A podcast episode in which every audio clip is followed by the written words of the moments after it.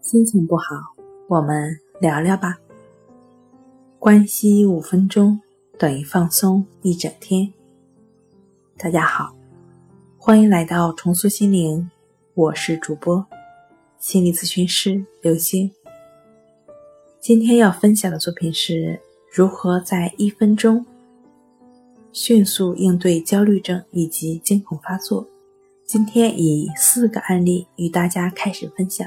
第一，在二十岁的年纪，平时壮得像头牛，然而被搞到医院去抢救，心率过速，血压飙升到一百九，呼吸困难，要见马克思了，头上的血管要胀破，心脏要蹦出来了，被可爱的医生叔叔抢救过来，又出现了心脏疼、头疼、浑身发麻。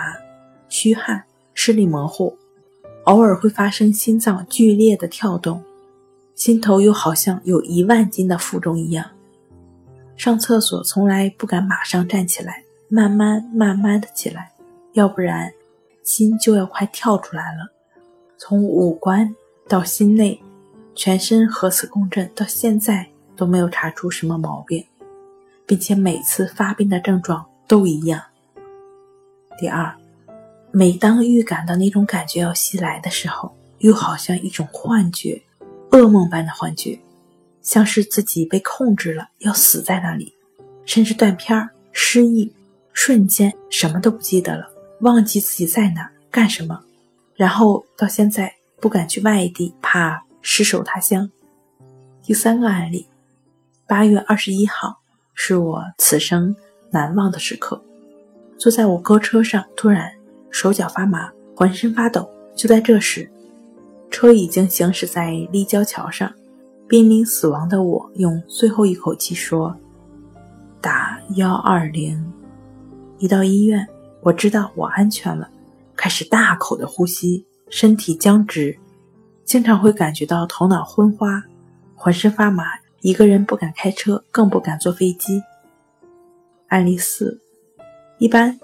经过一个小时就能恢复，但是不同的是，我的发作并没有发抖，其他症状跟大家差不多。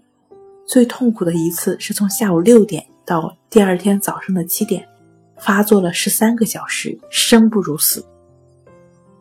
正在听节目的你，无论你是白领还是蓝领，无论是男人还是女人，无论是工薪还是土豪，无论是党员还是无党派。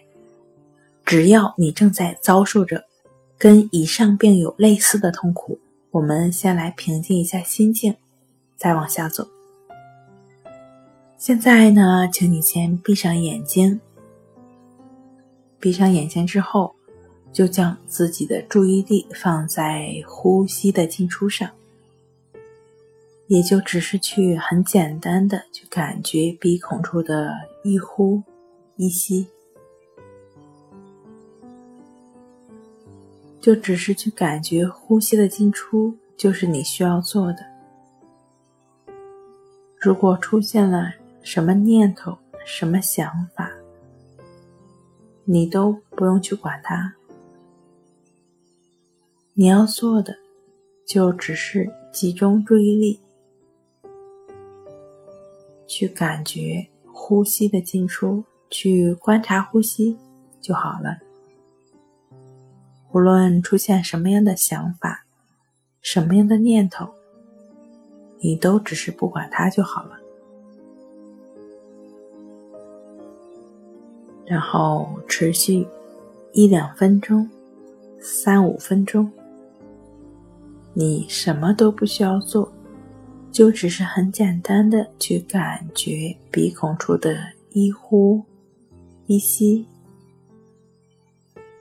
如果发现头脑又跑掉了，那也没关系，这很平常。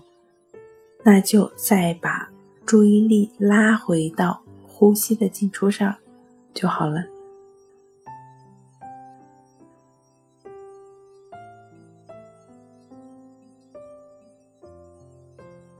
调整之后，我觉得好多了。你呢？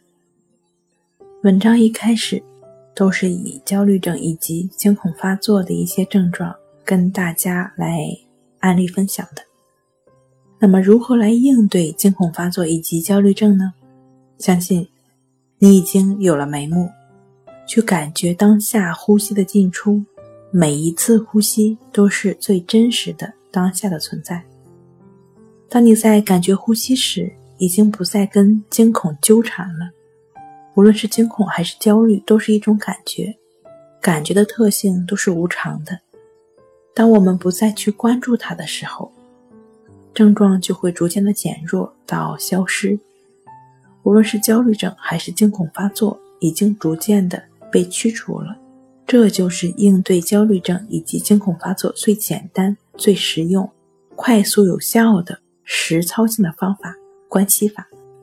具体关系法的练习步骤以及疑问解答。可以在《淡定是修炼出来的》这本书的第二章第二节中。好了，今天跟您分享到这儿，欢迎关注我们的微信公众账号“重塑心灵心理康复中心”，也可以添加 “s u 零一一二三四五六七八九”与专业的咨询师对话。你的情绪，我来解决。那我们下期节目。再见。